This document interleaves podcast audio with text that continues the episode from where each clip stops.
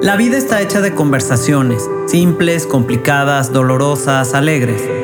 Narraciones de personas como tú y como yo, que están logrando lo que parece imposible, que transforman, que hacen magia, y lo que se pensaría simple, con sus propios procesos, se convierte en extraordinario. Somos nuestro propio diálogo. Hablemos de los caminos recorridos y los viajes que estamos dispuestos a explorar. Ven, te invito a escuchar estas experiencias en donde el valor, la fuerza y la motivación personal logran lo inimaginable. ¿Y tú, ya descubriste de qué está hecha tu vida?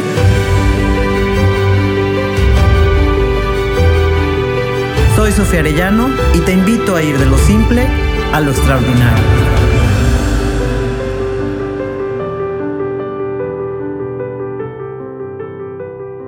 Esta tarde nos acompaña Eduardo para compartirnos el difícil proceso de resignificar su vida. Cómo el alcanzar una meta lo enfrenta a situaciones incomprensibles, inconcebibles. Empieza un viaje de enfrentar miedos, imágenes, sentimientos, la batalla más fuerte y profunda que tiene que enfrentar en su vida. Y Eduardo, poco a poco, se va encontrando, escuchando su voz interior para tocar la luz y la alegría en su vida para enterrar ese fantasma que acecha y que ahora ve cara a cara, para ya no permitirle hacerle más daño. Con gran valentía recorre un camino que lo hace encontrarse con el sentido de su vida, hablar e instruir a prevenir el abuso sexual infantil. Hola Eduardo, muchísimas gracias por aceptar la invitación para compartir tu proceso, un tema difícil y complicado, pero del que necesitamos hablar, ¿no crees? Porque como que a la gente no le gusta hablar de estos temas. ¿Por qué crees que no le gusta hablar de estos temas? Bueno, primero que nada, muchísimas gracias por la, por la invitación. Siempre es un placer tener un espacio para poder hablar. Yo creo que el, abuso sexual infantil, el principal problema es el desconocimiento. Es algo que no conocemos. Y algo que no sabemos qué es, nos produce miedo. Y el miedo a lo que nos lleva es el silencio. Por eso es que el abuso sexual infantil actualmente es catalogado por la ONU como el crimen encubierto más prolongado de la historia. Es un tema que todavía nos cuesta mucho trabajo hablarlo, un problema que sigue estando dentro de las familias, que sigue estando dentro de nuestro país y, dentro del mundo y que las instituciones, las familias, los gobiernos, nos cuesta mucho trabajo hablarlo. Ok, sí. A ver, para ir empezando, ¿cómo te describías de niño? Así con tres palabras, ¿cómo eras, cómo eras tú de niño antes de vivir esta situación? Yo era un niño muy feliz, deportista, muy inquieto, solitario, pero que amaba el deporte, amaba el deporte, amaba la escuela, amaba a mis amigos, me reía mucho. Eh, nací en una familia hermosa. Todavía tengo a mis papás que les hablo todos los días o los veo casi todos los días. ¿Y de niño cómo era la relación con tus papás ahorita que los mencionas? Mis papás eran, mi papá es una persona muy cercana a nosotros en el tema deportivo. Eh, nos llevaba a pelear, a bucear, a esquiar, a jugar tenis, a jugar fútbol. Eh, a todos los estadios y a todos los torneos que hubiera, todo, todo lo que fuera deporte, ahí estaba siempre mi papá. Y mi mamá era una persona que siempre estaba en la casa. Si la necesitabas, ahí, estaba, era muy de, de, de casa, de jugar tenis, de estar con sus amigas. Es una mujer revolucionaria para su, para su época, muy muy fuerte en el tema de luchar por lo que ella, por lo que ella cree, por defender a sus hijos, porque no hubiera injusticias y entre esas dos mezclas fue que, que, yo crecí. Esa fue mi casa. Oye, ¿y a qué edad empiezas a jugar tenis? Por esto que dices de la, que te inculcaron el deporte.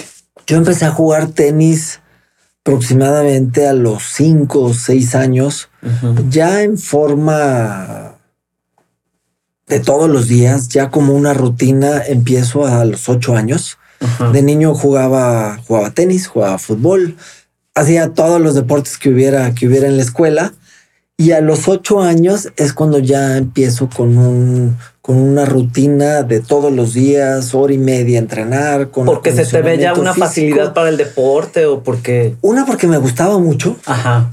el, yo jugué muchos años fútbol toda la escuela. Siempre fui mediano. Cuando menos estaba en el equipo, pero era entre la banca, ya juegas, ahora sí, pero eh, qué buena condición física tienes. Y cuando empiezo a jugar tenis, descubro una que me gustó mucho y que empiezo a subir muy rápido.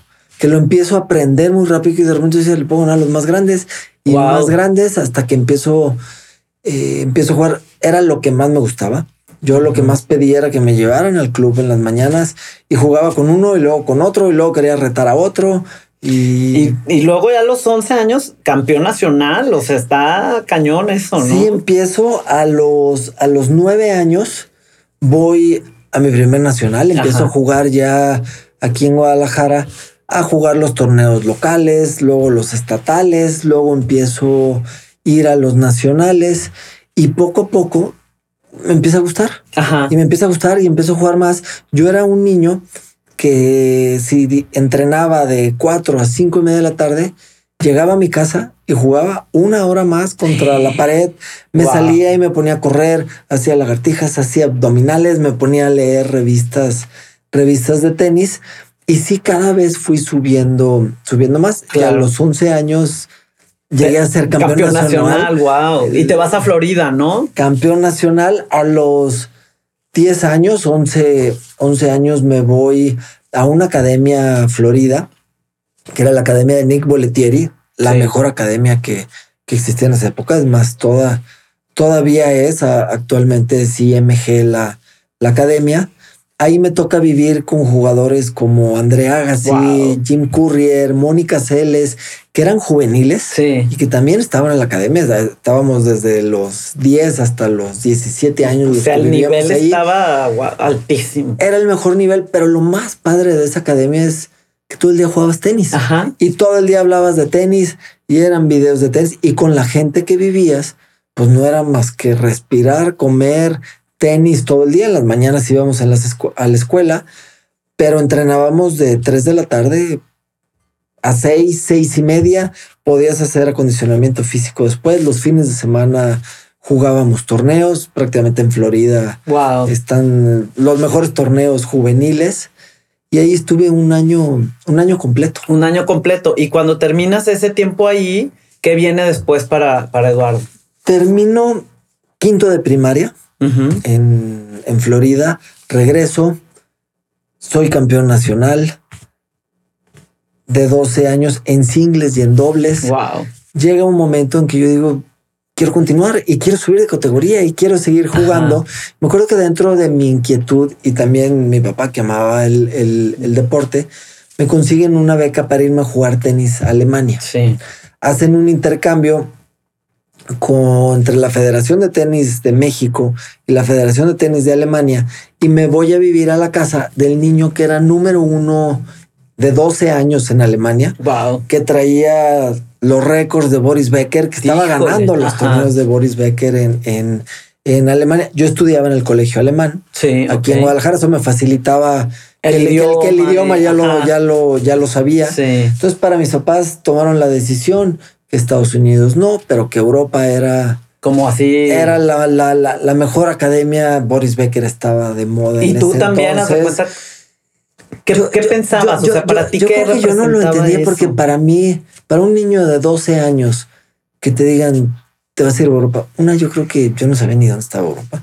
No sabía ni dónde, sabía dónde estaba Alemania y tal, porque estaba en el, en el colegio alemán y sabía todas las ciudades de, de Alemania y tal, yo realmente no sabía a dónde, a dónde iba. Si era muy atractivo el decir, vas a poder jugar el circuito en Europa, vas a poder conocer el tenis en, Europa, pero pues yo realmente era un, pues era un niño y... Y pues a donde, ¿no? Te, te mandaron. Y si me mandaron mis papás y era, sí en mi casa, era como una regla. Yo tengo dos hermanas mayores que teníamos que estudiar en el extranjero. Sí. Y que era como que así crecimos y nos decía es por su bien y es por abrirles el mundo. Claro, claro. Y es por tal. Y a los 12 años, allá cumplí 13 años, terminando sexto de primaria, me voy a vivir a Alemania. Y, y tú llegas a Alemania y que te encuentras con una familia que era como, o sea, ¿Cuál fue tu primera impresión cuando tú llegas a esa casa y, cuál fue ese sentimiento cuando tú entras ahí en esa casa?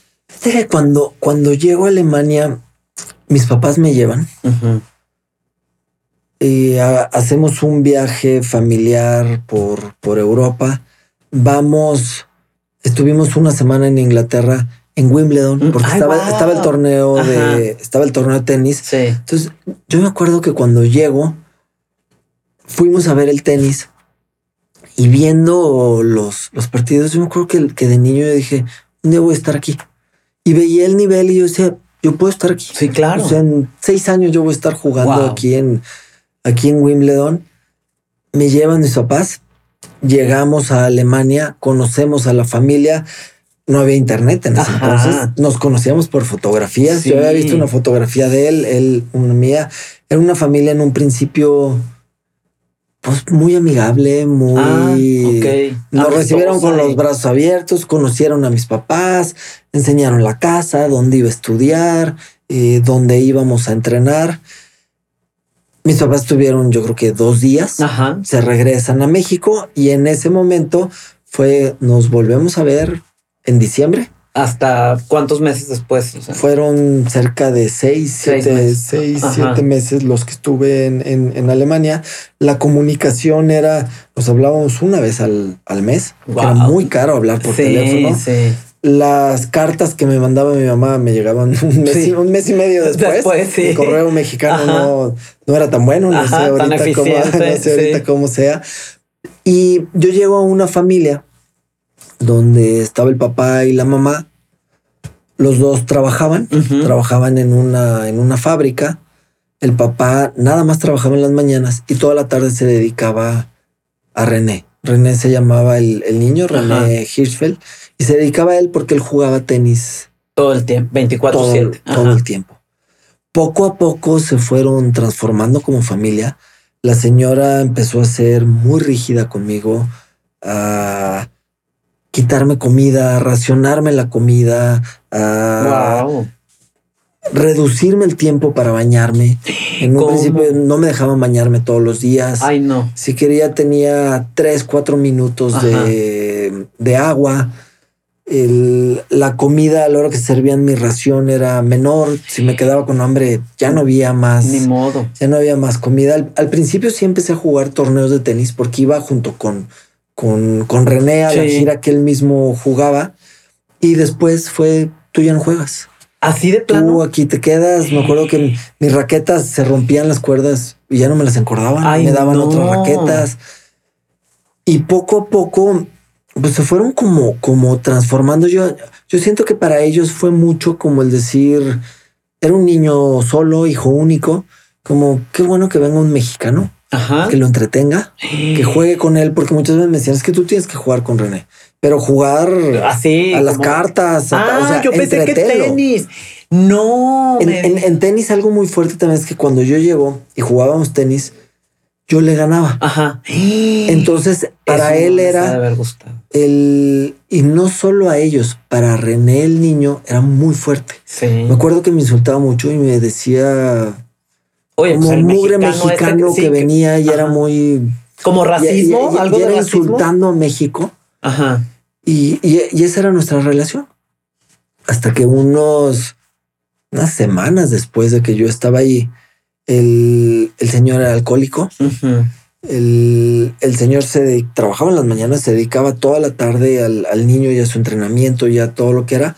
Por las noches salía y tomaba hasta que él empezó a llegar y era un monstruo en las, en las noches, se metía a mi cuarto y era un agresor sexual.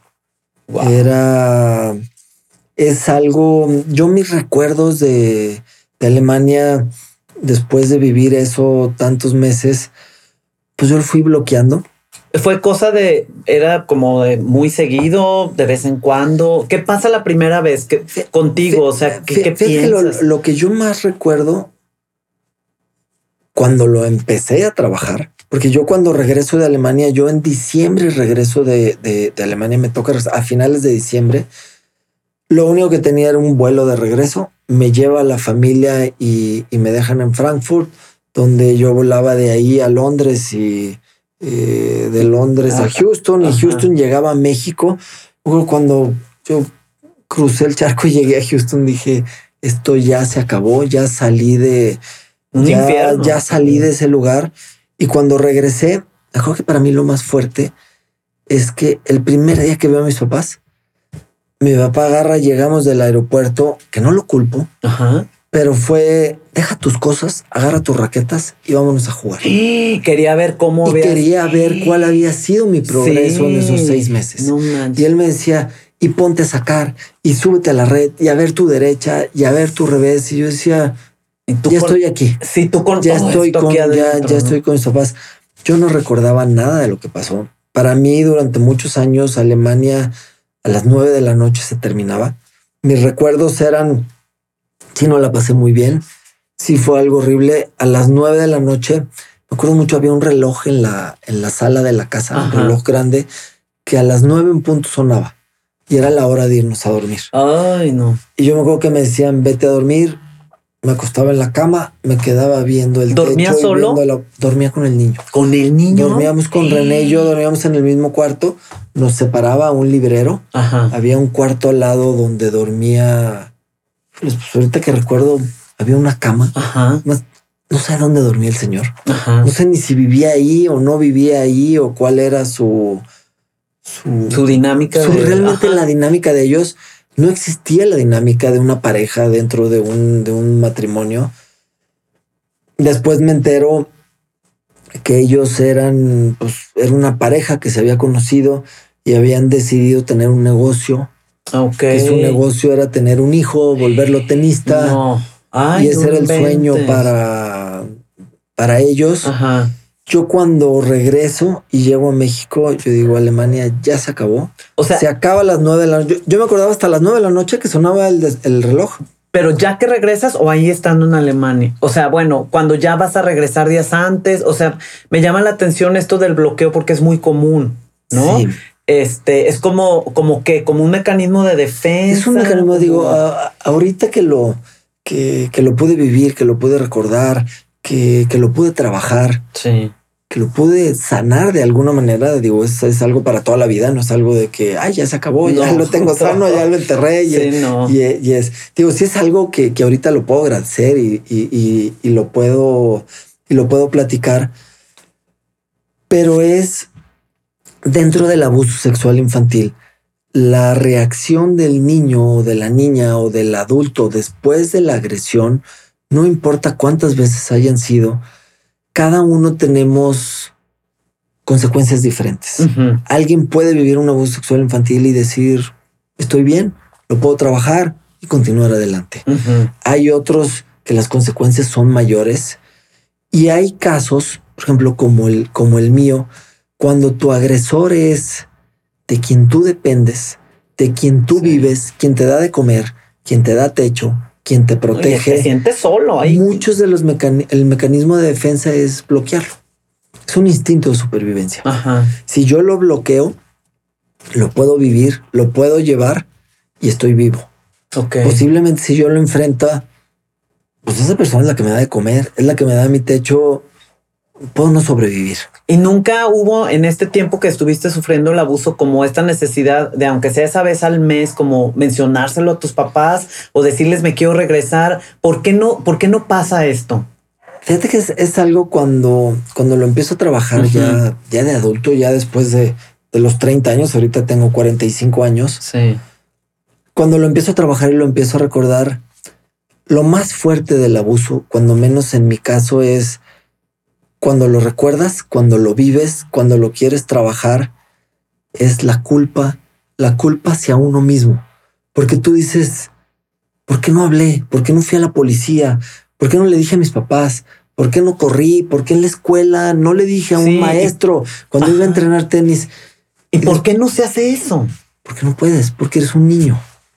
Cuando tú vives un abuso, el abuso sexual es alguien mayor que somete a alguien menor, puede ser en edad o inclusive el abuso sexual, alguien de 11 años puede abusar de alguien de 12 años, no, no, no tiene que ser forzosamente mayor en edad, el más grande, pero sí es alguien que es mayor en fuerza, en poder, en, tiene el control sobre la otra persona. Ok. Y en la mayoría de los casos de abuso sexual infantil, el agresor vivió el abuso. Entonces sabe cómo llegar al niño o a la niña, cómo manipularlo, cómo llevarlo a una parte donde no lo va a hablar. Porque él vivió lo mismo. A él le hicieron lo mismo. Entonces te llevan a una parte donde dices, ¿por qué no lo hablé? Para, para mí la culpa era fuertísima de, ¿por qué no lo dije? ¿Por qué lo permití conmigo mismo? Y después entendí que simplemente era un niño. Claro. Y que no tenía las herramientas para, para decirlo, ni el lenguaje. Y lo más fuerte es que nadie me dijo, si vives esto, pides ayuda. Exacto. Porque ahorita sí, nosotros le decimos a nuestros hijos de, si estás en la calle, y, más lo que estamos viviendo ahorita en México, de decir, si un extraño se te acerca, grita, Ajá. corre muy fuerte, ve con la policía, no dejes que nadie se te acerque, no dejes que te suban un coche. No, yo cuando me fui a Alemania, nadie me dijo, si vives una agresión, me lo dices. Puede suceder esto y en ese caso puede suceder en esta familia y tampoco no estamos eh, educados, acostumbrados a decir, puedes vivir en tu casa. Pues yo, yo, yo, por ejemplo, con, con mis hijos es, nadie te puede tocar. Y si alguien te toca de una forma que no te gusta, inclusive aunque sea tu papá, si yo soy tu papá y te toco o te baño o te pongo el champú o hago y no te gusta, dímelo. Ajá. O si te abrazo de una manera que no te guste, dímelo, sea tu mamá, sea tu papá o sean tus abuelos, pero no estamos educados así. No, no, no. Estamos educados a obedecer. Sí. Estamos educados, digo, y más en un en un mundo del deporte de tanta disciplina, de tanta rigidez, te educan a seguir órdenes. ¿Y qué hay con este tema? Porque luego digo que es un tema contradictorio porque los que hemos sufrido abuso hay una, hay una parte, porque hay una parte de placer y hay una parte de, o sea, es una confusión de sentir la agresión, de sentir la culpa, del miedo, de que te, de que, y no lo dices, no lo dices porque yo tampoco lo dije, ¿me entiendes? O sea, es como, este, pues es esta contradicción de, de, ¿Qué les podemos decir a los, a los niños? Porque hay esta parte del placer. Entonces, ¿cómo manejar esa parte? Sí, yo, yo creo que lo primero que tuviéramos que entender es qué es el abuso sexual infantil, cómo se da, por qué se da y después poder decir cómo reaccionar, cómo reaccionar como papá, cómo reaccionar como niños, cómo educarnos como sociedad. El, el abuso sexual infantil existen tres tipos de abusos un abuso directo, uno indirecto y actualmente uno que es el más grande, que es el que estamos viviendo en Internet. El abuso sexual infantil directo es un adulto o un mayor que toca a un niño o que obliga a un niño a que toque al adulto. Esos tocamientos pueden llegar hasta una penetración o una violación. En muy pocos casos llega a haber violencia física. ¿Ah, Por eso es que es tan difícil denunciar un abuso. Y por lo general, eh, dentro del gobierno, dentro de las leyes, dentro de las fiscalías, de la parte médica o de la parte forense, es lo primero que te hacen es un chequeo médico. En la mayoría de los casos no hay tocamientos. Sí, híjole. ¿Por qué, ¿Por qué un agresor sexual va a ser violento cuando va a dejar una huella física? Entonces, en la mayoría de los casos son tocamientos de esa persona mayor, que puede ser hombre o mujer, al niño, o hacer que el niño toque al adulto. Ah, que lo toque, que le practique sexo oral. El, el, que, que, que, dentro del abuso sexual infantil, eh, sea directo, indirecto o en internet, que ahorita los tenemos de hablar, es siempre el agresor sexual está buscando dos cosas. A ver. O gratificación sexual o un fin económico. Ah, sí. No hay otra. Ok. Y un agresor sexual que tiene un niño o una víctima y está recibiendo una gratificación sexual o una gratificación económica, no se va a detener nunca. No es de que ya lo dejé, no se detiene nunca. Wow. Ahora, puede haber abusos sexuales indirectos. A ver, si yo te iba a preguntar, ¿son auditivos o son visuales? Nunca hay un tocamiento. A ver, dame un ejemplo para... Un ejemplo es, hay una niña que se está bañando, entra su papá ah. y se empieza a masturbar enfrente de ella. Ah, ok. Nunca la toca, nunca le dice nada. Ajá. Pero es lo mismo que un abuso. O sea, es el, el, el, dentro, dentro del abuso es lo que tú vives es un evento como vivir un terremoto, como vivir un tsunami, como vivir un secuestro. Son eventos que tú no estás listos para vivirlos y al momento que lo vives, por eso es que tienes un estrés postraumático, porque el cuerpo lo que hace es bloquearse. No estaba listo para vivir eso. Ok.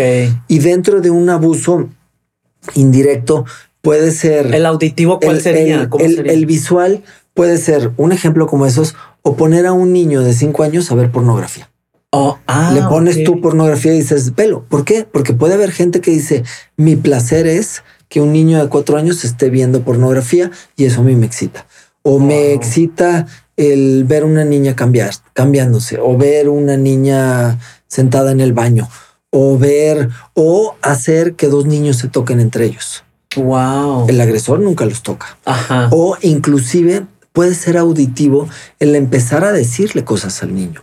El decirle cómo me gustas, cómo me excitas, tócame, o empezar a hablar lenguajes que pueden tener los adultos o que ni siquiera lo debería tener con un niño de, decir que el bloqueo puede ser que llegue con la niña y cómo me excitas tus partes de tu cuerpo, empezar a hablar de su vagina, de tócame, de eso es un abuso sexual infantil indirecto.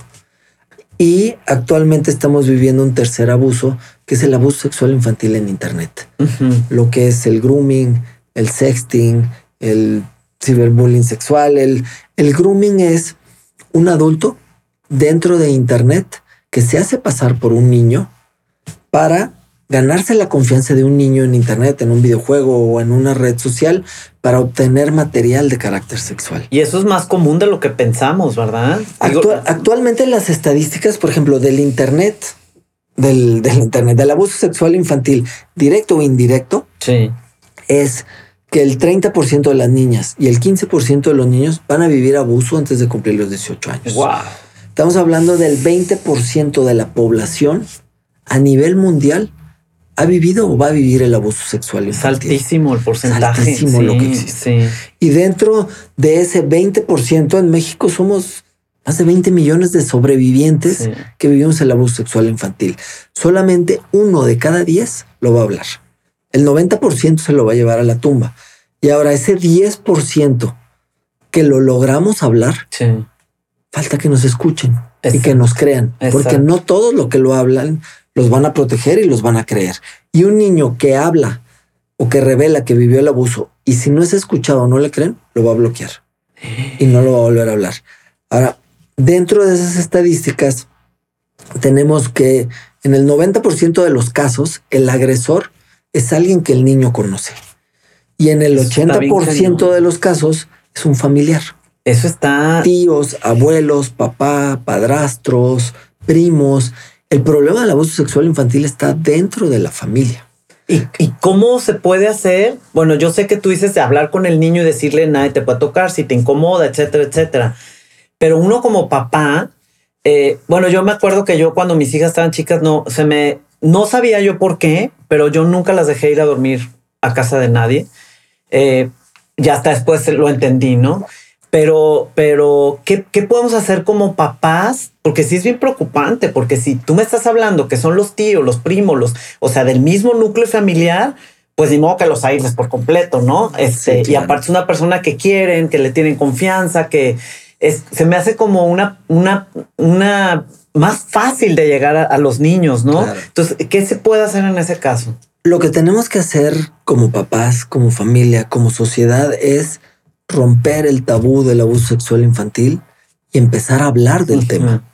Sentarnos sobre la mesa y decir, esto es el abuso, existe y hay que prevenirlo. El problema es que algo que no hablamos no existe. Como familias, como instituciones, lo que necesitamos es reconocer la problemática y después informarnos y también tener el ¿cómo diremos? Como esa parte de, papás y de instituciones y de gobierno y de decir, no tengo ni idea. No sé qué es el abuso sexual. Como la humildad de reconocerlo. de reconocerlo y decir. Tomar la responsabilidad no de, No lo conozco. No. Si estamos hablando de un tema que el Vaticano no sabe qué hacer, la ONU no sabe qué hacer, ¿por qué como papás vas a decir, a ver, yo sé todo? Y, y, uno de los mitos más grandes dentro del abuso es que nosotros decimos, si no hablamos del tema, no va a pasar. Mejor, creemos, mejor no hables porque no va a ser que pase. Sí, evadirlo, ¿no? como muchos papás o mamás que de repente dicen, es que yo no hablo de tener relaciones o de relaciones sexuales con mis hijos porque no va a ser que se les antoje. Ah, no va a ser que tenga la idea. al revés, si no hablas, están en un mayor peligro porque es algo que no conocen. Entonces necesitamos quitarnos esos tabús del, del, del, del abuso y empezar a hablar de la problemática, empezar a informarnos y saber las consecuencias, saber cómo prevenirlo y lo más importante es saber cómo escucharlo cuando nos revelan un abuso. Porque hay, hay algo muy importante. Dentro de nuestra sociedad, más en México, no hablamos de sexualidad. Sí, no. Y, no. y no es entrar a temas de, debate sobre o, temas muy controversiales como el aborto, los anticonceptivos, la orientación sexual. No, Eso no, tiene nada que ver con el abuso sexual. Lo que tenemos que hablar es algo muy básico, las partes del cuerpo.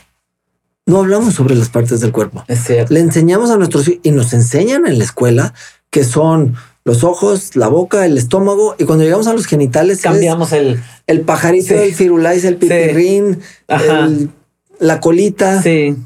Se llama pene, se llama vulva y se llama vagina. Si tiene un nombre, el niño puede decir me tocaron el pene.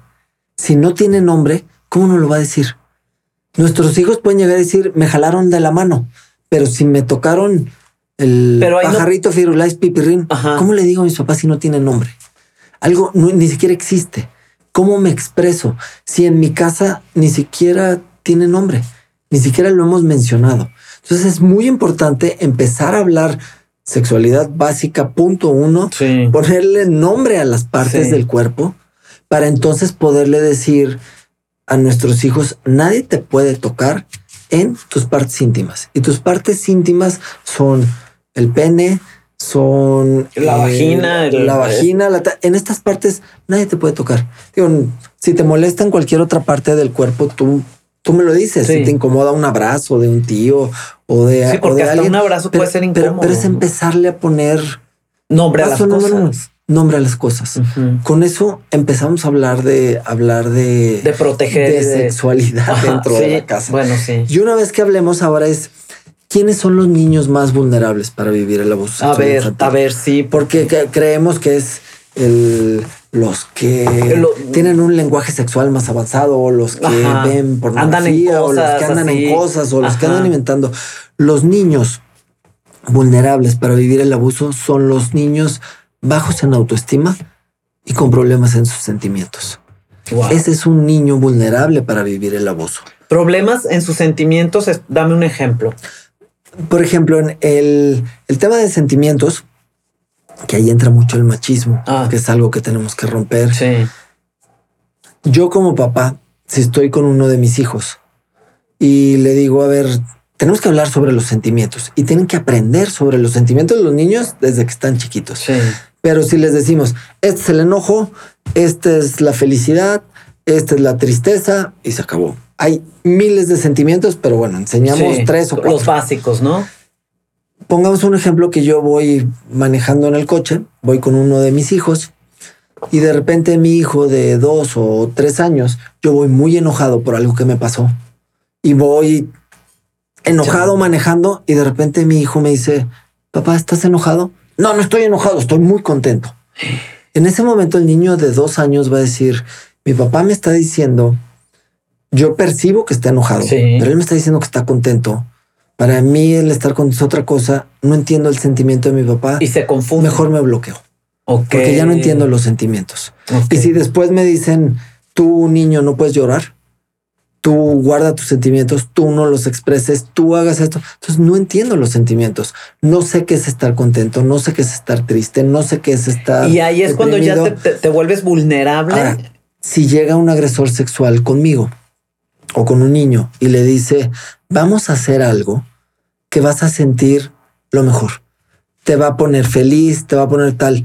y la persona toca al niño y el niño dice, sentí lo peor de mi vida, sentí algo horrible, pero mi tío o mi papá me dijo que era algo que me iba a poner contento, me bloqueó. Porque si yo voy con mi papá y mi papá el otro día, yo vi que estaba enojado y me dijo que estaba contento y ahorita me dijeron, me tengo que poner contento y, me siento horrible. no puedo hablar con nadie. ¿Qué hago? Me bloqueo. Por eso es muy importante hablar de los sentimientos desde la familia y en las escuelas. Y hablar de los sentimientos es, papá, ¿estás triste? Sí, estoy triste y tengo ganas de llorar y si quiero llorar, voy a llorar. Reconocerlos, ¿no? Y todos tenemos sentimientos, por eso es muy importante hablar de eso. Y ahora, el tema de la autoestima es, si nosotros, por ejemplo, educamos a nuestros hijos de decirle, a ver si ya sacas un 8, por favor. Es que eres el más burro de la escuela. Es que eres Sí, ¿Por qué no te peinas? Por eso nadie te pela. El, no estás bonita. Más que fachosa. Ven más, que, fachosa. ¿Qué, ¿Qué es lo que pasa? La autoestima se empieza a ir para abajo. Si mi papá no me reconoce, si mi mamá no me reconoce, si en la escuela no me reconocen, si en la escuela soy el, el burro, el siéntate hasta atrás, ya salte de aquí, ¿por qué no hagas? ¿Qué es lo que está pasando? Estamos preparando el camino para el agresor sexual. Wow va a llegar y va a agarrar a la niña y le va a decir, tú eres lo más inteligente. ¿Por qué te dicen que no sabes matemáticas? Yo te voy a explicar. Y a la hora que le explican, qué inteligente eres, qué bonita eres, qué sentimientos tienes, qué bonito tu cabello, qué bonito tal. ¿Y qué empieza a hacer el agresor? Empieza a aislar a esa persona y en ese momento está sola. Y a la hora que le dice, ahora vamos a, vivir algo que vas a sentir algo increíble y la toca o hace que lo toque o hace que vea algo o hace que tal, en ese momento el niño está bloqueado, está solo. Por eso es que no lo hablan. Por eso es que tenemos tanto silencio dentro del abuso sexual infantil. Y luego si no tienes un espacio para hablarlo en la escuela, para hablarlo en tal, en, todas las escuelas hay no más ah, bullying. Ajá. No se puede copiar en los exámenes, no se denuncia tal, pero no hay un lugar donde dice, si estás viviendo abuso sexual o viviste un acoso, Denúncialo. Sí. Y si, y si tú lo denuncias, ahora viene el lenguaje de los niños. Un niño no tiene la capacidad de decirlo. No tiene la forma de ir. A ver, papá, siéntate por favor. Fíjate que mi tío me tocó en el pene y me dijo que iba a sentir muy bien y pasó esto y no estoy de acuerdo. Ya el niño no lo va a hacer. No. ¿Cómo no lo van a manifestar? ¿Cómo? Con llantos, con cambios de actitud, dejar de comer, con depresiones, que bajen su rendimiento escolar, miedo de ir a lugares. Esos son síntomas que pueden estar viviendo un abuso, que pueden estar viviendo una agresión. Un niño de los 0 a los 11, 12 años no tiene lenguaje para decirlo. Lo que va a pasar es eso. Alguien que era muy alegre se puede volver retraído o alguien que era tranquilo que se vuelva muy agresivo el niño, que deje de dormir, que empiece a dormir mucho, que deje de comer, o sea, que empiece a comer un cambio de actitud radical. No lo está diciendo. Nos está diciendo algo está pasando Es dificilísimo como papá podernos dar, claro, dar, cuenta, pero si ni siquiera sabemos que existe, menos, lo vamos a ver. No, no nos vamos a dar cuenta. Así es como nos lo van a expresar. Y ahora un niño de los 12 a los 20 años que vivió el abuso, lo que va a empezar es un niño cuando se separa de papá y mamá. Ahora sus manifestaciones van a venir hacia la comunidad.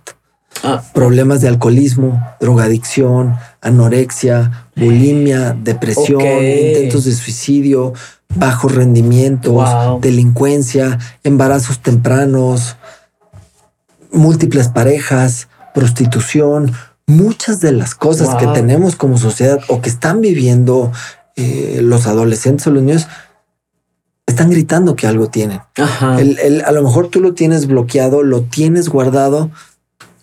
Pero no te acuerdas. Pero, el cuerpo no olvida. Ah, no, pero no te acuerdas porque en mi caso personal yo me acuerdo que digo yo, yo se me vino todo hace este tres, tres, cuatro años y, y o sea, ni por error yo hubiera pensado que, que a mí me hubiera pasado, ¿me entiendes? Hasta que se me vino.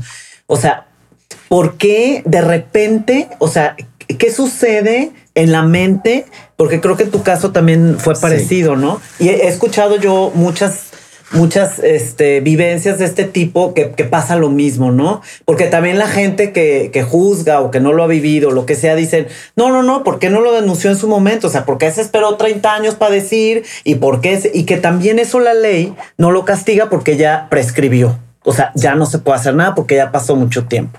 Entonces, ¿qué pasa? ¿Por qué de repente la mente hace cuenta como que detona y como que se abre y como que ¡fua! ahí está, ¿no? O sea, ¿qué pasa? Yo, creo el, el, como seres humanos somos, somos increíbles. tenemos un cuerpo maravilloso y es somos somos cuerpo, somos mente, somos espíritu. Hablando de la religión que sea, de, lo que sea, sin, entrar a ningún tema eh, teológico, ni, escatológico, ni específico. Tenemos un cuerpo, tenemos una mente y tenemos un espíritu. Y de alguna manera, el único que no olvida es el cuerpo. La mente podrá agarrar un evento traumático y bloquearla y decir, no lo quiero olvidar, pero el cuerpo recuerda. Y el cuerpo es maravilloso como si no estamos listos, y no tenemos la fuerza, no nos va a dar la información. no nos lo va a externar. Ah, Pero ahora el cuerpo nos lo dice de muchas maneras, con enfermedades, con malestares. ¿Cuánta gente puede decir, es que llevo 10 años malo del, del, estómago, de mi sistema digestivo, de mi respiración, tengo ronchas en el cuerpo, y no hay un médico que encuentre y diga, ah, tienes esto. Es una manifestación del cuerpo decir, tengo algo horrible guardado aquí adentro y no lo puedo sacar. Porque algo muy impactante que, me compartiste es que cuando regresas de allá, estuviste devolviendo el estómago, no sé, cinco días, muchísimo cuando, tiempo. Cuando, yo regreso de Alemania, yo, yo me acuerdo el, cuando piso México y en la primera semana cuando estoy aquí, de repente estuve prácticamente una semana devolviendo el estómago con dolores horribles. Decía, y para mi mamá era, está intoxicado. Viene de Europa de comer muy sano, todo limpio, y ahora come tacos, está enfermo. Wow. Cómo el cuerpo lo empieza a manifestar. Yo, yo viví en lo personal una, una adolescencia y una adultez cuando si yo tenía contacto físico eh, con alguna persona, con una pareja, con algo, me llenaba de ronchas. Ah, ¿por qué me salen ronchas? ¿Por qué me salen este mezquinos? ¿Por qué empiezo a sentirme mal? ¿Por qué? O sea, hay muchas cosas que el cuerpo nos, nos, nos, manifiesta y podemos llegar a tener muchas enfermedades. Pero es muy relacionado a la que son relacionadas a las emociones de muchas cosas que vivimos y muchas cosas que vamos guardando y al final las podemos sacar con un cáncer, con una diabetes, con muchas cosas que el cuerpo no olvida. Ahora, si estamos listos para recibirlo, mentalmente, físicamente, el cuerpo no lo empieza a decir, la mente no lo empieza a decir, él, y muchas veces yo recordé mi... Sí, eso te iba a preguntar si nos compartes cómo fue tu mi abuso y lo que yo viví. Yo el, de los 12 años a los 30 años, prácticamente yo era una persona sin sentimientos. Sin sentimientos me refiero a... Yo me acuerdo que me metí a bañar y de repente decía, ya me enjaboné, no me enjaboné. Me podía enjabonar tres, cuatro veces y yo decía, pues, o sea, tu, tu, piel, tu cuerpo no, no, sentía, no sensibilidad. Yo, yo, yo vivía, ahora puedo decir, yo vivía como, tenía como una burbuja que me protegía tenía inclusive hasta la capacidad de poderme salir de mi cuerpo y poderlo ver y decir, wow, no me gusta mi cuerpo. No, o sea, pueden hacer con él lo que quieran, lo que quieran. Yo no siento. Ahorita entiendo que es un mecanismo de decir si esto se va a repetir. Ahí está. Yo estoy en otro lado. Yo, mi cuerpo, yo me, me, me, desligo de mi, de mi cuerpo, la Físico, mente. La, la, la, mente la puedo sacar, me voy a otros lados. El eh, que que ahora entiendo que sucede muchas cosas cuando vives un secuestro, cuando vives eh, un, evento muy traumático, Como, como un desastre natural o muchas cosas como una guerra, como un campo de concentración. Tu cuerpo se defiende, tu mente dice, ahí te ves, ahí te, ahí te quedas tú y tú vívelo. Yo a los 30 años lo empiezo a recordar en un proceso terapéutico poco a poco empiezo a tener recuerdos, empiezo a tener imágenes. Muy interesante porque tú me contaste que, que fuiste con este terapeuta que a mí se me hizo estupendo, que te dejó la tarea de cuando te bañaras. A ver, ¿nos quieres platicar un poquito de eso? Sí, yo, yo, yo empiezo a los pues, prácticamente a los 30 años. ¿Y, qué te hace ir a buscar ayuda? Fíjate que para mí, yo lo puedo decir, mi mayor regalo que me dio, que me dio la vida y que me hizo recordar y sanar y poder trabajar muchas cosas de lo que yo he vivido de niño fueron mis hijos. Wow. Cuando yo me caso a los 25 años y cuando nacen mis dos primeros hijos, tengo cinco hijos. cuando nace eh, Lalo, Lalo y Axel, los meto al colegio alemán. Al ah. colegio alemán que yo más odiaba, que no me gustaba, que no. Yo para mí era la escuela es horrible, hay que sufrirla, hay que tal, pues. Pues ¿Por qué hace? ¿Por qué no sé? Yo digo, ahorita entiendo que era, que era como inconsciente. claro, pero quiero que vuelvan a ¿no? Y gracias a ellos, yo empiezo a recordar muchas cosas. Empiezo a recordar que yo era muy feliz.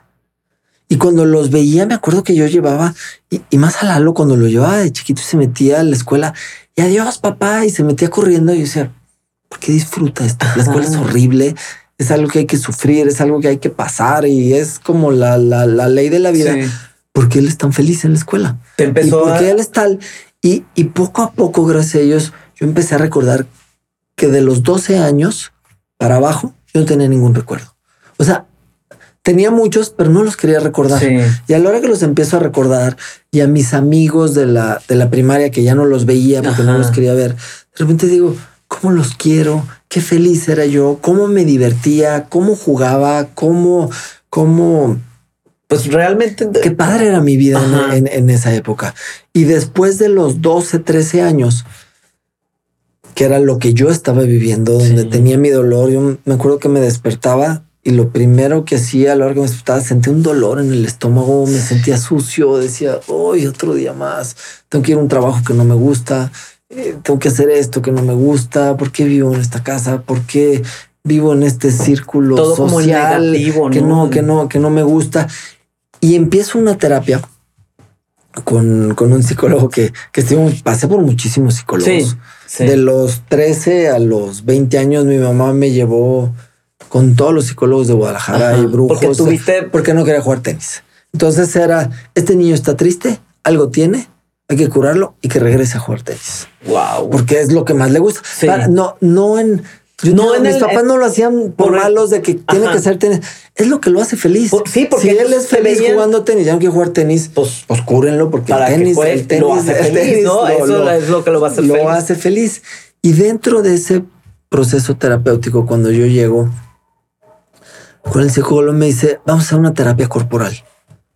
No sé qué hacer contigo. No sé cómo, a, cómo hacerlo, pero vamos a hacer una terapia corporal. Y era una terapia que me apachurraba varios puntos. Era como algo muy doloroso. Pero lo que hizo esa terapia fue que mi cuerpo empezó a aventar recuerdos. Como la memoria, ¿no? Como la memoria, empezar a activar. Hago un viaje a Alemania porque yo quería regresar a Alemania después de 20 años voy, fue muy fuerte para mí ir a Alemania.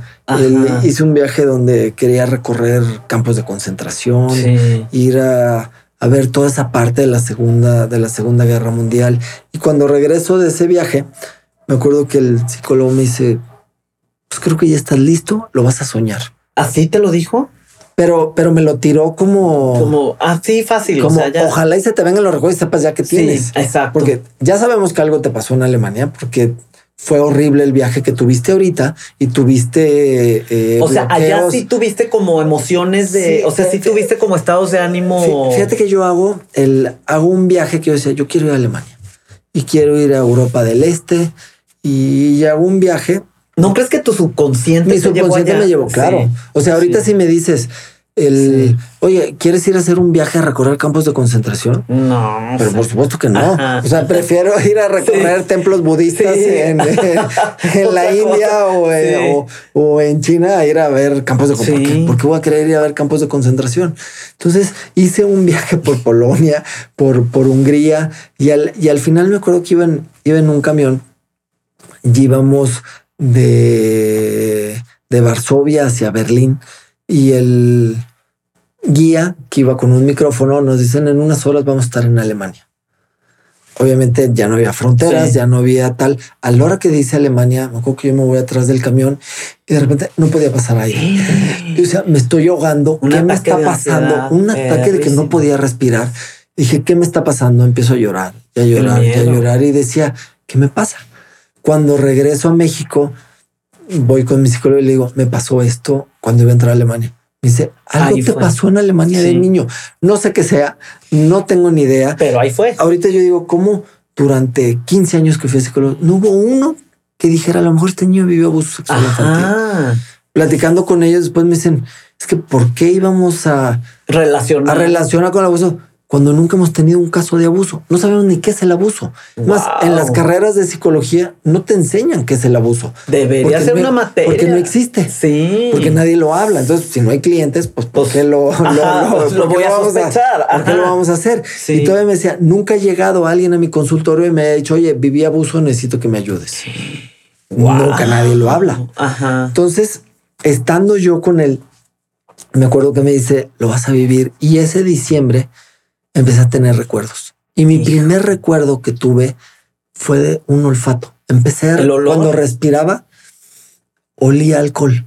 Como alguien, alguien que está alcoholizado, una persona. Y a la hora que lo olía, volví a vomitar. y empecé a vomitar y a vomitar. Y yo dije, ya me intoxiqué. Lo decía, pero ¿por qué huele alcohol?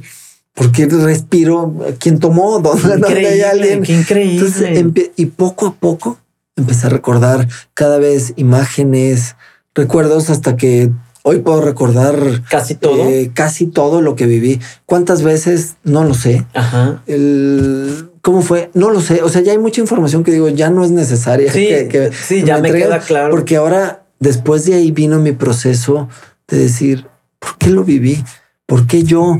¿Por qué Dios me dejó solo? Ajá. ¿Por qué ese Dios que me vendieron a mí, amoroso y todopoderoso, pues no es cierto, no existe. Es lo que permitió que me pasara a mí. O sea, hubo una etapa como de duelo, de enojo, de... Sí, son, son etapas dentro del abuso que primero, cuando menos en mi caso, fue primero vivir el enojo contra mis papás, contra Dios o ese ser superior que si que está ahí arriba y permite que, exista esto contra mi agresor, contra la misma sociedad que lo, que lo permitió. Y después vino el enojo contra mí. Es ah. decir, ¿por qué no lo hablaste? ¿Por qué no dijiste algo? Que decías, tú tienes la culpa. O sea, la culpa no son tus papás, eres tú. Y después viene un sentimiento de tristeza, de porque dices, es que mi vida es así por esto que me pasó. Por eso tengo esto, por eso tengo este peso, por eso tengo este cuerpo, el, por eso tengo esta desgracia en el trabajo, por eso tengo estas relaciones, por eso tengo... Y empiezas a ver toda tu vida alrededor y dices, todo es culpa de eso. Tienes que pasar ese proceso y después tienes, una vez que sanas ese proceso, necesitas de qué agarrarte. Y para mí fue muy importante regresar a Dios. A ese ser superior de decir, ahora entiendo por qué lo viví. O sea, qué caminos tan difíciles tienes en mi vida. ¿Por qué lo viviste? por ejemplo, ahorita yo puedo decir, me acuerdo mucho que una que en ese proceso una vez una persona me dijo, ¿dónde vas a agradecer lo que viviste de niño? y decía, no me vuelvas a repetir eso. Y hoy sí puedo decir que agradezco lo que viví. Que agradeces. gracias a eso tengo la fuerza para poderlo estar hablando ahorita tengo la fuerza para estar en una fundación, para poder ayudar a más gente, para poderme sanar yo, para poder sanar muchas cosas que ha, que ha vivido mi familia, porque no soy el único que lo ha vivido ah. dentro de mi familia. Muchos lo han estado, lo, lo han estado hablando. Al día de hoy tengo la mejor esposa y compañera que pudiera pedir. Tengo, tengo cinco hijos que y puedo estar para para ellos. Amo mi trabajo, amo lo que hago. Y, yo me acuerdo mucho que el, una, una de las cosas que más, que más agradecí fue un, día que estaba, que estaba en la playa y estaba con, con mi esposa y de repente decía, siento el viento, siento el calor, qué, delicioso es el viento, el bañarme y decir, qué rica es el agua, empezar a disfrutar la comida y decir, qué delicioso es comer cuando yo antes comía por sobrevivir. Es, decía, qué flojera, tengo que comer, métete el alimento y, y, hay que continuar con esto. Yo tengo muchos intentos de suicidio dentro de mi adolescencia. Sí, eso te iba a preguntar sobre ese tema. Este, era...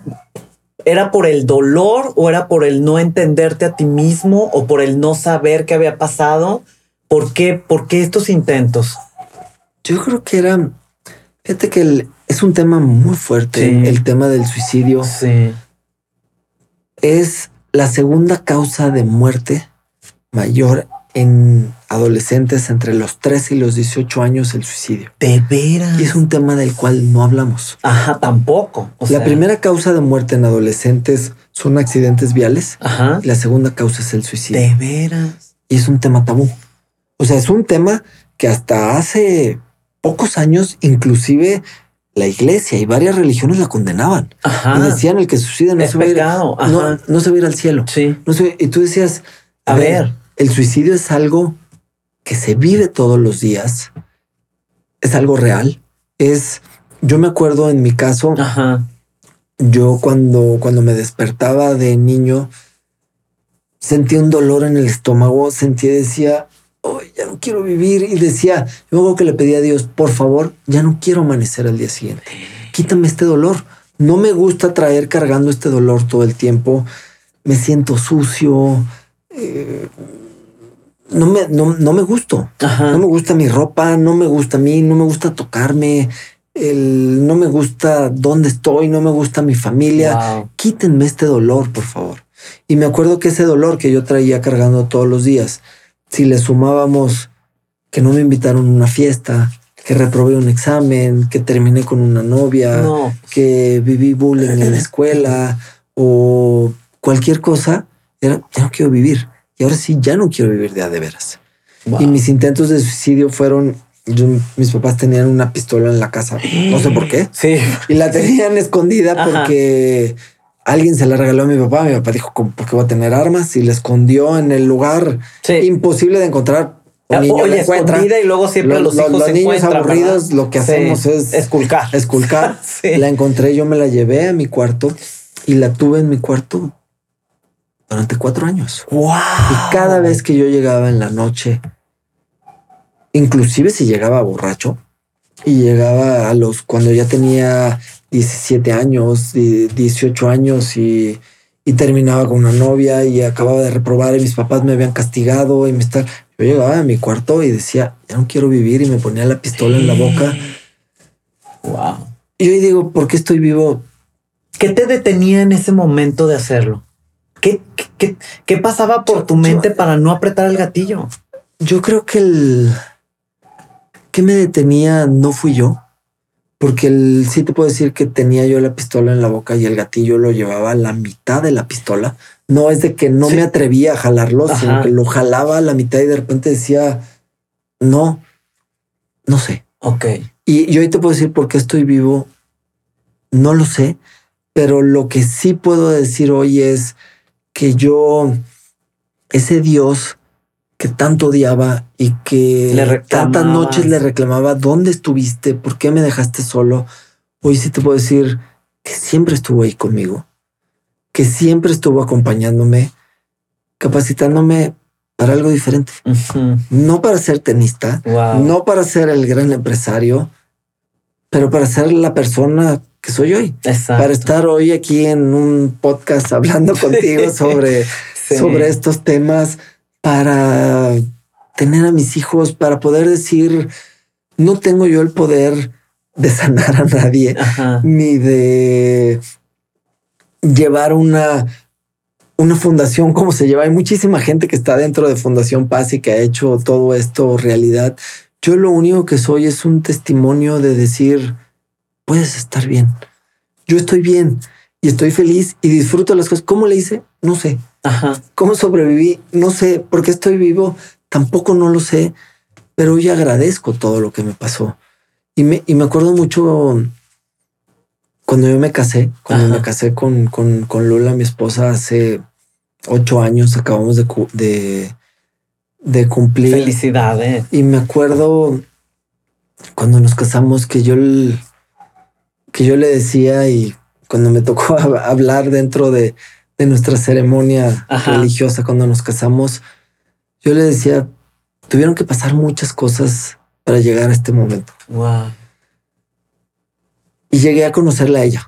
Y llegué a conocer mucha gente de lo que estaba.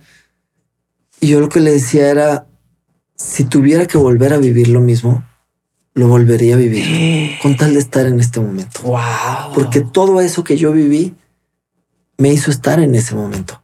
Me hizo estar hoy aquí. Me hizo tener esos cinco hijos maravillosos, poderlos disfrutar, poderlos poder crecer junto con ellos. Yo aprendo más de ellos, de, lo, que ellos aprenden, aprenden de mí. Y yo creo que eso es la vida. Oye, Eduardo, una pregunta porque ahorita se me vino. Tú dijiste una estadística que el que es abusado por lo general abusa. En tu caso y en el mío no es el caso. Entonces, ¿qué hace esta diferencia? Fíjate que la, estadística no es que el que fue abusado abusa. Porque la gente tiene esa, esa, esa, idea. Eso es un mito. Es un mito, exactamente. El mito es que si tú viviste, o sea, hay muchos mitos dentro del abuso sexual infantil que nos tenemos que quitar. Sí, a ver. El que vivió abuso sexual infantil no se convierte en agresor. No exclusivamente se convierte en agresor.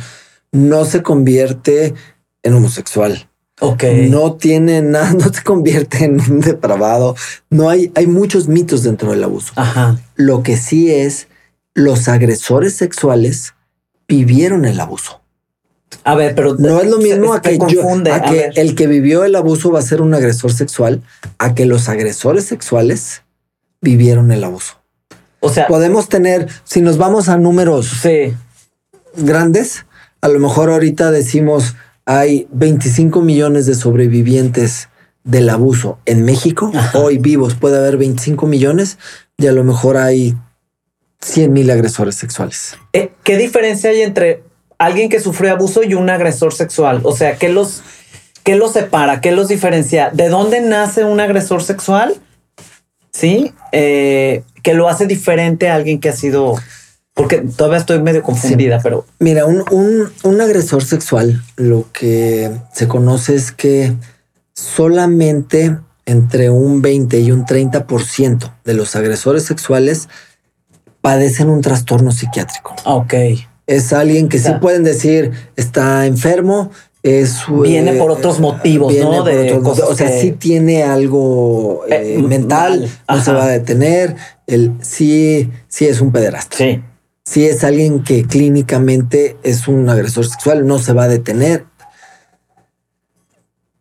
Aquí tenemos que hablar, nosotros como seres humanos tenemos diferentes tipos de cosas que tenemos que madurar. Sí. Como seres humanos tenemos una parte intelectual, tenemos una parte espiritual, tenemos una parte biológica y tenemos una parte psicosexual. Esas cuatro cosas las tenemos que llevar a una madurez. Ok. No todas llegan a una madurez. La parte biológica no la podemos detener. Somos niños, nos convertimos en adolescentes, en adultos, en ancianos y morimos. Nuestro cuerpo va llegando a una madurez. Se va su evolución natural, ¿no? En la parte intelectual, nosotros también vamos madurando. ¿Cómo desarrollamos nuestra parte intelectual? En la escuela. Aprendemos a hablar, después podemos aprender un idioma, dos idiomas, podemos hacer una licenciatura, una maestría, un doctorado y vamos creciendo esa parte, esa parte intelectual. Nuestra parte emocional también la vamos desarrollando. La mayoría nos quedamos en una etapa de niños o de adolescentes. Ok. En la parte emocional, un niño ¿Cómo te pide las cosas? Un bebé es a gritos, las jalo, él me la tienes que dar ahorita, gritan y si le quitas algo a un niño empieza a hacer berrinche. Llega una parte de la adolescencia donde le empiezas a echar la culpa a todo alrededor. Ah, es que yo reprobé porque el maestro me odia. El, y este no me quiere, mis papás no me entienden. y, todos tienen la culpa. la culpa la tiene el gobierno, la culpa la tiene la iglesia, la culpa. Esa es una etapa de adolescente.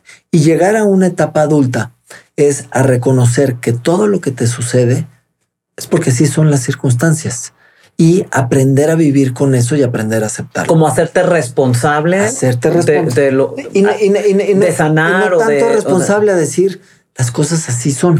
ok. Podemos llegar a tener personas con una madurez intelectual por arriba de lo normal. Un caso que todos conocemos es Donald Trump. Donald Trump es una persona con un desarrollo intelectual por arriba de, lo normal, con un desarrollo biológico de una persona de 70 años, pero con una madurez emocional de un niño de 12 años. Sí, es un berrinchudo. un berrinchudo. Alguien que hace bullying, alguien que molesta, alguien que su satisfacción o su placer está en el otro. Mi placer es que tú estés mal, que yo te moleste, que yo le voy a hacer la guerra a este. Si tú me dijiste algo, entonces pues yo me enojo y te va a ir peor y te va. Eso es un adolescente. Ahora tenemos un desarrollo psicosexual que tenemos que llevar a una madurez. Ejemplos somos seres sexuados desde el momento de la gestación. No es que la sexualidad de repente nos llega y ahora hay que hablar de sexualidad. Cuando, por ejemplo, hay, muchos, me acuerdo, un, psicólogo dentro de la fundación que le pregunta mucho de, oye, ¿en qué momento somos sexuados? ¿En qué momento tenemos sexual? ¿En qué momento hay que hablar de la sexualidad? Pues desde el momento de la gestación, ya naciste. ¿Y en qué momento le tengo que hablar a mi hijo del abuso sexual infantil y de la sexualidad y del cuerpo? ¿Cuántos años tiene tu hijo? Uno. Pues ya vas tarde. ¿Cómo Le tienes que hablar siempre. Ahora, nosotros como seres sexuados, ¿cómo nos comportamos? Un bebé, cuando nace un niño, lo primero que tiene que hacer es reconocer su cuerpo. Sí. Por eso los bebés primero no se mueven y luego de repente descubren su mano y dicen, es mi mano. y se emocionan. ahorita, tengo una, una bebé de, de, un año y es increíble cuando descubre su mano y dice, es mía. Sí, es mía. Y le vas a mover. y después dice, oh, es mío, lo puedo mover. Oh, qué padre. Y luego le quitas el pañal y agarra la popó y la pipí y la empieza a aventar por todos lados. Lo primero que tenemos que hacer como seres humanos es primero reconocer nuestro cuerpo. Y después viene la curiosidad por conocer el cuerpo del de enfrente. Ok. Por eso es que los niños, yo estoy haciendo pipí y llega mi hijo y se me queda viendo. Ajá. Y empieza a ver, a ver tus genitales, los míos son iguales, son diferentes porque tú es pipí parado, tú sentado, tú tal. Y al momento que lo que el niño lo descubre, el cuerpo del de enfrente, se le acaba la curiosidad. Sí. Si nosotros como adultos, no me veas, hazte para allá, no puedes verme a mí, no veas a tu hermano, vienen los juegos sexuales entre los niños. Por eso es que los niños juegan al doctor. tienen que ver el cuerpo del de enfrente. No hay excitación. La excitación la pusimos los adultos. Y el morbo, los traumas los tenemos los adultos. Los niños tienen que reconocer el cuerpo del de enfrente. Después va a venir la adolescencia, donde dentro de la adolescencia llega la excitación y tenemos que aprender a vivir con esa excitación dentro de una sociedad. Y tenemos que llegar a una etapa adulta donde tenemos que reconocer nuestra excitación y poder vivir dentro de una sociedad. Tú no puedes salir y violar a alguien o tocar a alguien o hacer el... Tenemos que aprender a vivir dentro de esa sociedad. Ahora imaginémonos, por ejemplo, un bebé de dos meses. ¿Qué es lo que hace un bebé? Lo primero que hace cuando le quitas el pañal, se toca los genitales. Si es algo que llevo cuatro horas con un pañal, pues lo primero que yo hago es tocármelo. Ahora imaginemos a ese niño de dos meses que se, le quitas el pañal, se toca y la mamá le dice, niño cochino, no te toques ahí. Esa parte está sucia, está cochina, está tal. ¿Qué estamos haciendo? Pasándole todos nuestros traumas de adulto a un bebé de dos meses. De algo completamente. Y el bebé de dos meses lo que está reconociendo, sintiendo, haciendo, es esta parte de mi cuerpo es sucia, es cochina, está prohibida, no sé por qué, pero mi mamá me está diciendo que esta parte es fea. Sí. Que esta parte no me la puedo tocar. ¿Qué va a hacer ese, ese niño? Va a tender a esconder su sexualidad, a decir que es fea, que es cochina y a bloquearla. Ajá. Ahora imaginémonos un niño que vive abuso sexual infantil en repetidas ocasiones. ¿Qué es lo que va a hacer ese, esa persona? Va a esconder su sexualidad, va a decir es sucia, es cochina, es horrible y no puedo tener relaciones con un igual. Me asustan los iguales. Ok.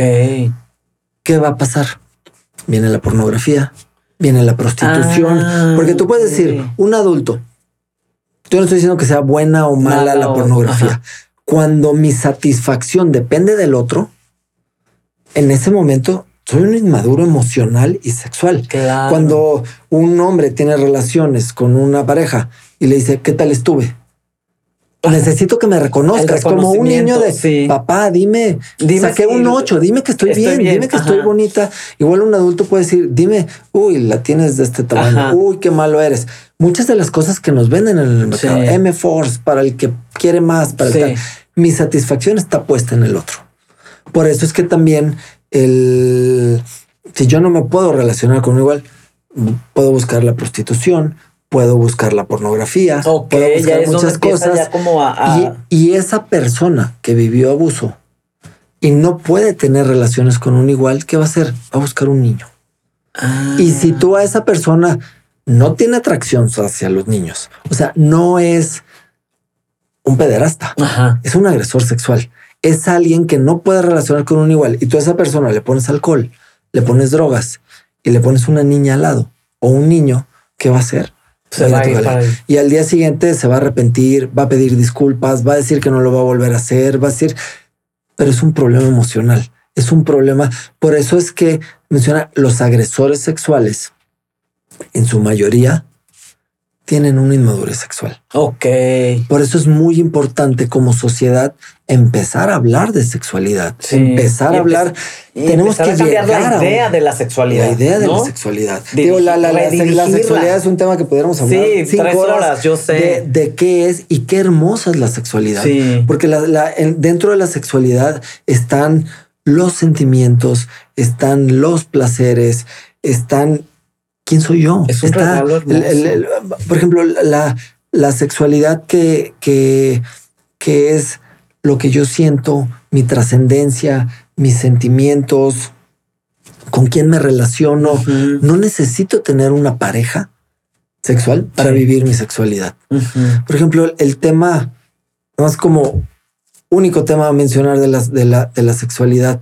Dentro de la sexualidad, el tema de la trascendencia, muchos creen es que tienes que tener hijos. No, No. la gente trasciende escribiendo un libro, sembrando un árbol. Exacto. Para un alguien que vive la vida religiosa, su trascendencia es a través de sus libros, de la comunidad, de lo que escribe. Sí. Eso es Del dar al otro, ¿no? De hacer por otros. eso es la reproducción dentro de la sexualidad. Wow. Pero decimos, no, la reproducción es tener hijos Nada y, más. y- y- y se acabó. Ajá. El, las relaciones afectivas no es esposo, esposa. Relaciones afectivas es de quién nos enamoramos.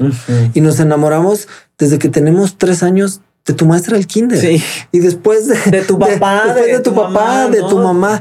Eso es las relaciones afectivas dentro de la sexualidad. Wow. El erotismo dentro de la sexualidad, que es el placer, no es tener relaciones sexuales. El placer está en la música, en la lectura, en, el, en un chocolate, En la comida, en la en- sensibilidad. sí.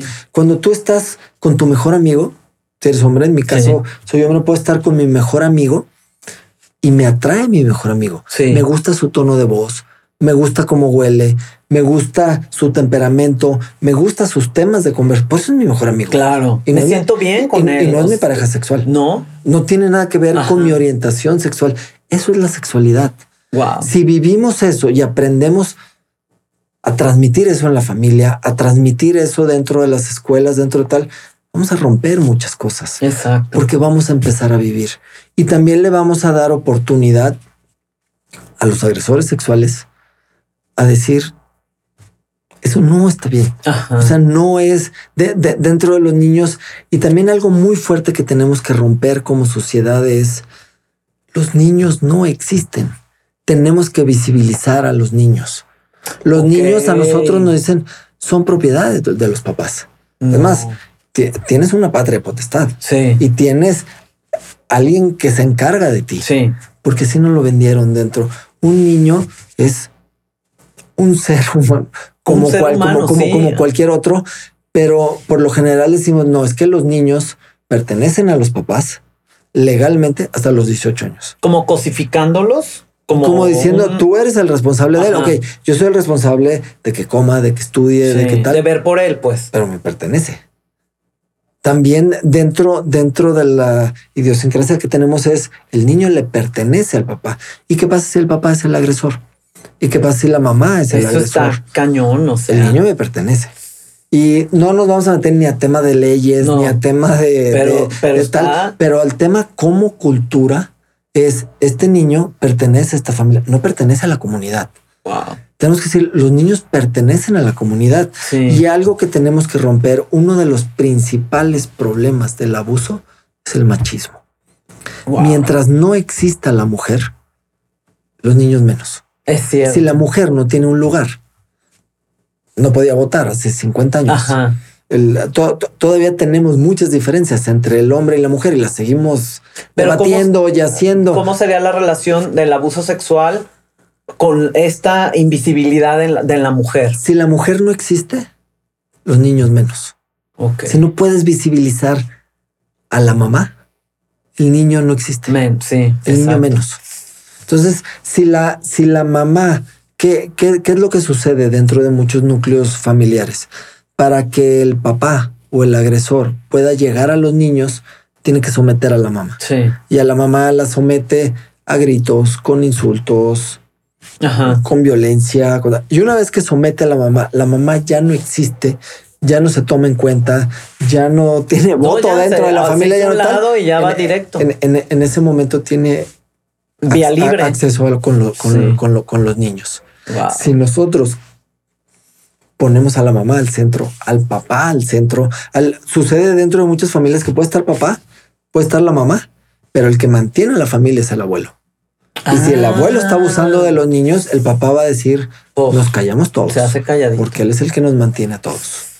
No, no es algo exclusivo de, hombre, mujer, niños, sino eso es, es, es, algo de poder. E, y si no existe el, el, el de en medio, si no existe, que en este caso lo más visible es la mujer, la mujer no existe. ¿Cómo, cómo, cómo es posible que dentro de nuestro país actualmente estamos viviendo que 11 mujeres desaparecen? Sí, no manches. Al día, ¿no? Al día. Sí.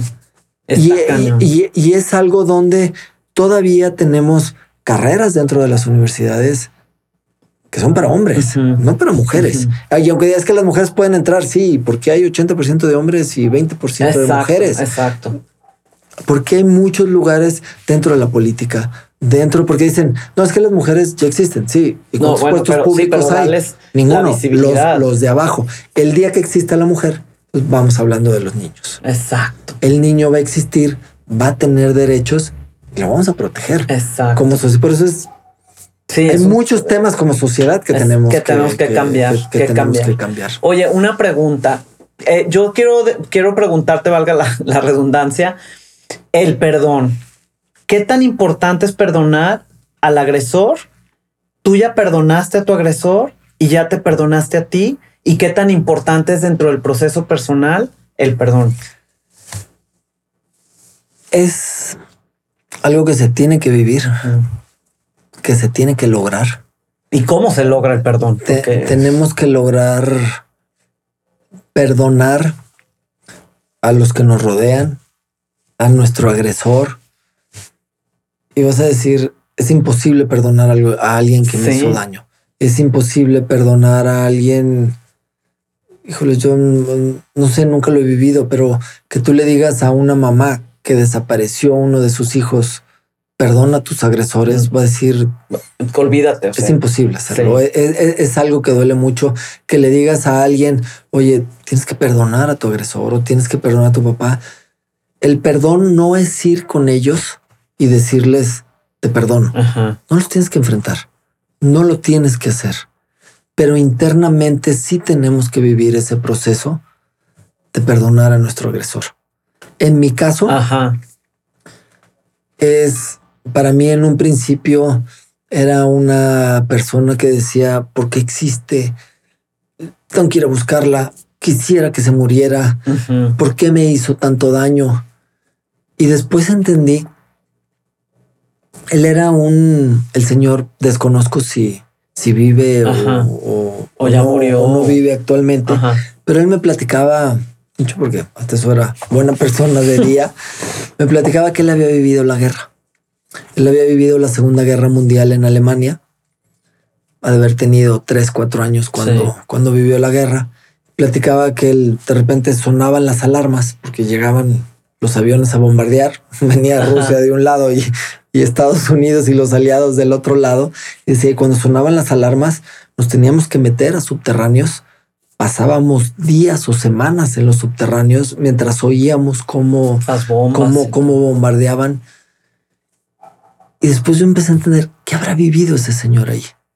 Okay. Ahí crearon un agresor sexual. Ahí crearon un eso que decíamos de. pues sí, pero. Ajá. Esa persona es consecuencia de una guerra. Es consecuencia de algo que nosotros como sociedad hicimos. Y después esa persona tuvo consecuencias en un niño mexicano que fui yo y cambió mi vida para siempre. Ajá. No es alguien con el que yo quiera convivir o alguien a quien yo quiera, quiera ver, pero entiendo la vida que tuvo. Y entiendo que a lo mejor él no tuvo otra opción. Y para mí eso fue el perdón. Fue entender lo que él vivió, las consecuencias que tuvo en mí, pero gracias a eso que él vivió y gracias a eso que pasó, yo tengo la fuerza que tengo hoy. La, fuerza para poder hablar de esto. No, no, es la fuerza para cambiar el mundo, para, para, poder decir, agradezco lo que me pasó. Porque gracias a, gracias a esa persona, y gracias a las decisiones que tomaron mis papás y a la vida que, que, me dieron mis papás, pues es que estoy yo aquí. Bueno, malo, aquí estoy. Porque también tuve que perdonar a mis papás. Eso te iba a decir, porque ¿qué pasa el momento en que les dices? O sea, y, ¿cuándo les dices? Y, y, con, mis papás fue un proceso. A mí el que más trabajo me ha costado es mi papá. interno. Ajá. Porque para mí era con mi papá el decir, ¿por qué no me protegiste? ¿Por qué no tuviste la fuerza? ¿Por qué no la tienes ahorita para protegerme? Y después yo entendí que mi papá es, es el papá perfecto. Es el papá perfecto para mí. Es, a lo mejor no es la persona que en ese momento me defendió. No es la persona que me enseñó a ser fuerte, a salir. A lo mejor eso lo aprendí de mi mamá. Ajá. A lo mejor esa, fuerza la, la, la, de mi mamá. Pero después entendí que mi papá me enseñó matemáticas, me enseñó a jugar tenis, me enseñó a ser paciente, me enseñó a ser analítico. Como otras habilidades. Y hoy. Pero, pero, perdón que te interrumpa, pero ¿cómo iba a defenderte si él no sabía lo que estabas viviendo? Pero parte de mi dolor era, ¿por qué cuando lo supiste? Ah me defendiste. O sea, porque de repente puedes decir, ¿por qué no te fuiste a Alemania? Y agarraste al señor. Ah, ¿por qué no lo denunciaste? Tú hubieras esperado, tenías a lo mejor una, una reacción de decir, oye, hijo de tu, a ver, ahí voy, ¿no? Sí, oye, perdón, déjame te defiendo. Sí. Y, a lo mejor esa, esa se puede traducir en muchas cosas. Sí. De decir, oye, este, eh, papá, fíjate que el, eh, hice un negocio, hice esto, tengo este problema y a ver, yo aquí estoy, sí. No es, esa parte, yo, entiendo, por ejemplo, de mi papá, mis, papás son, yo también tengo muchas cualidades, tengo muchísimos defectos, pero así soy. Y tengo que aprender a conocerme de cómo soy, cómo son mis papás, cómo, cómo es cada quien. Y ahorita puedo entender que las cualidades que tengo, muchas de las cosas que tengo, vienen de mi papá, vienen de, de mi mamá, vienen de mis abuelos vienen de mis bisabuelos, viene de la gente que me rodea. Y si te pones a ver las cosas positivas en lugar de las cosas negativas, sí, claro, el enfoque, ¿no? Yo ahorita puedo agradecer, por ejemplo, yo decía, ¿por qué jugué tenis? ¿Por qué me metieron? ¿Por qué yo durante muchos años y sigo luchando contra eso? Mi mayor miedo es al éxito. Voy a decir, ¿cómo le tienes miedo al éxito? El éxito me llevó a Alemania y yo inconscientemente con, mis, hijos he hecho, no quiero que sean exitosos, que sobresalgan. Porque para mí es, si tú, si tú sobresales te va a pasar algo malo. Cuando al revés dicen, si te quedas aquí te va a pasar algo malo. Yo era totalmente algo, pero fue algo que lo fui descubriendo después. Y era algo donde yo, si en mi vida me empezaba a ir muy bien en algo, de repente lo dejaba. Te boicoteaba. ¿Por qué ya abandonaste esta empresa? ¿Por qué ya abandonaste esto? ¿Por qué ya? Y después entendí, le tengo pavor al éxito. El éxito me llevó a vivir el éxito, como, lo, tenemos culturalmente de decir, me llevó a vivir algo espantoso. Entonces yo quiero vivir sin que nadie se dé cuenta, sin llamar la atención, sin hacer esto, low profile, como dice. Pero después descubrí que lo que aprendí en el tenis, lo que aprendí en la escuela, que mi papá me enseñó matemáticas, que mi papá me enseñó la parte lógica, dentro del tenis aprendí a analizar al de enfrente, aprendí a hacer estrategias, aprendí a no rendirme, aprendí a hacer... Después dije, todo esto lo puedo llevar a una causa social. Y ahora puedo estar dentro de una fundación y puedo decir, quiero aportar algo para prevenir el abuso sexual. Puedo hacer estrategias, puedo hacer... ¿Qué hace Fundación Paz? En Fundación Paz, lo que trabajamos es una fundación Ajá que por su mismo nombre trabajamos la prevención del abuso sexual infantil desde hace 11 años a través de la educación, de la atención y de la prevención. Ok. Lo que desarrollamos dentro de la fundación fue programas educativos para poder llegar a los niños, a los papás, a los maestros, a los guías espirituales y poder hablar de la prevención del abuso sexual infantil. Okay. Lo que nosotros desarrollamos en estos años fue programas educativos donde se hablara de sexualidad, se hablara de autoestima, se hablara de sentimientos y se hablara de prevención de abuso sexual. Desarrollamos programas desde primero de kinder hasta tercero de secundaria, programas para maestros, eh, para instituciones, para guías espirituales. Al día de hoy hemos llegado a más de 20 millones de personas con los programas, con los programas educativos. Tiene una plataforma digital dentro de Fundación Paz, donde desarrollamos todos los programas a través de videos, videos de caricaturas, videos de, especialistas para hablar sobre prevención de abuso, sobre grooming, sobre sexting, sobre sexualidad, que si un papá dice, yo no sé cómo hablarle de sexualidad a mi hijo, no sé cómo hablarle de prevención de abuso, ve por un iPad, por una computadora, abre la página de Fundación Paz. a verlo. No, ponle un video de tres minutos y si quieres tú sal corriendo. Ok. Pero déjale el video de tres minutos a tu hijo y ya lo preveniste. Ajá. Eso es lo que desarrollamos dentro de, Fundación Paz. Se desarrolló eh, otra parte de prevención y de campañas para hablar. Existe el abuso. ¿Qué es el abuso? ¿Cómo prevenirlo? ¿Cómo hablarlo? ¿Cómo detectarlo? Eh, cómo llegar a las instituciones, a las escuelas. Y la tercera área que tenemos dentro de la fundación es un área de atención. Ok. Y dentro de, es un área de atención para sobrevivientes, para sobrevivientes de abuso, donde se trata a toda la familia y va junto con un área de investigación. Ok. Y lo que tenemos dentro del área de investigación o lo que queremos aportar es no existen datos del abuso, no existen estadísticas, no hay forma. Pero es porque no se denuncia, porque no los que son abusados no, no se hablan, los que, ¿por qué no hay datos? ¿Por qué no hay? Porque a nadie le interesa.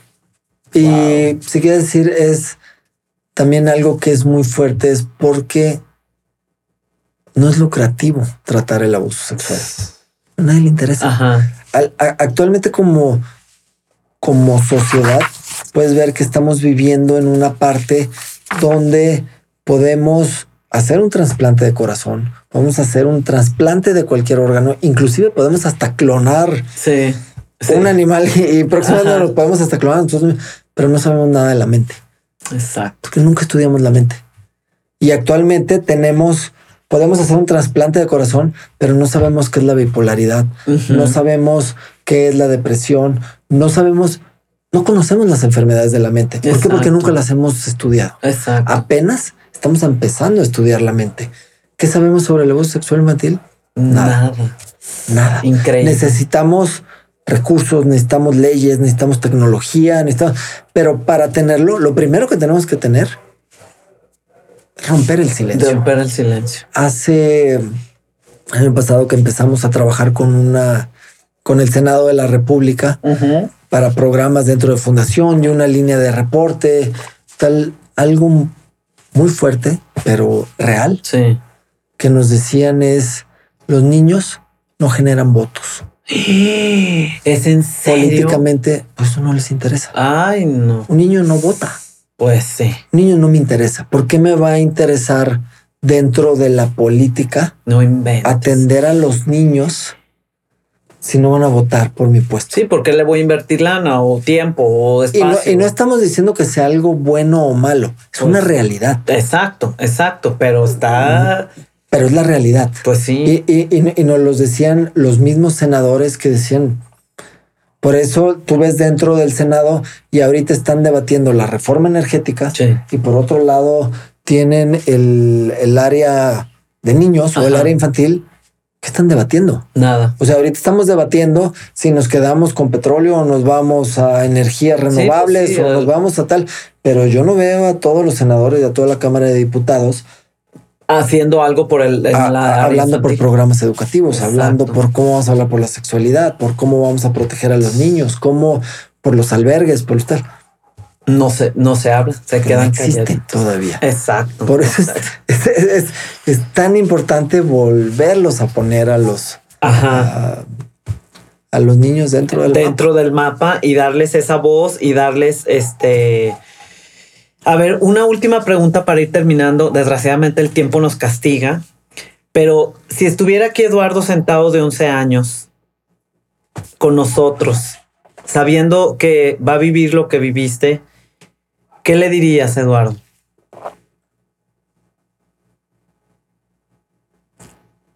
Híjoles, yo creo que si...